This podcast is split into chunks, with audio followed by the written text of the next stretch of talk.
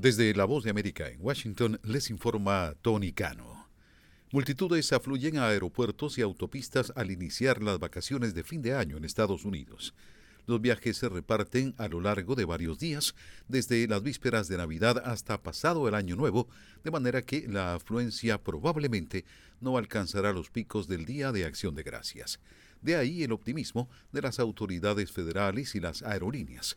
Pero la debacle en Southwest Airlines hace un año debería servir de prevención contra el exceso de confianza.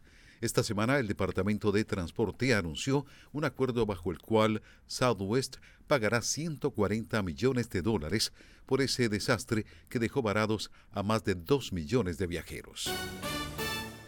En medio de tortuosas negociaciones se empieza a dilucidar el bosquejo de un acuerdo sobre inmigración y seguridad fronteriza en el Congreso de Estados Unidos, si bien los legisladores han entrado en receso sin revelar detalles del paquete que será clave para desbloquear la ayuda a Ucrania.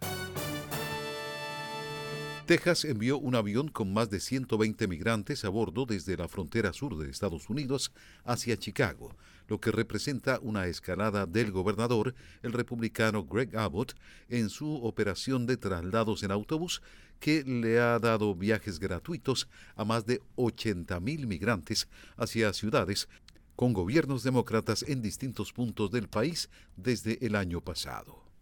Escuchan una producción de La Voz de América. Rudy Giuliani se declaró en quiebra días después de que un tribunal lo condenó a pagar 148 millones de dólares en una demanda por difamación.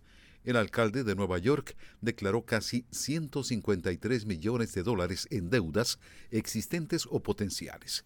Estas incluyen cientos de miles de dólares en obligaciones fiscales, dinero que debe a sus abogados y muchos millones de dólares en posibles sentencias en juicios en su contra. La mayor de ellas es la de 148 millones de dólares que se le ordenó pagar hace una semana por hacer declaraciones falsas sobre los trabajadores electorales en Georgia derivadas de las elecciones presidenciales de 2020. Una fiscal en Texas dice que la investigación sobre las fallas policiales durante la masacre escolar en Ubalde seguirá en 2024, contrariando expectativas de que se reunirá un jurado especial antes de fin de año.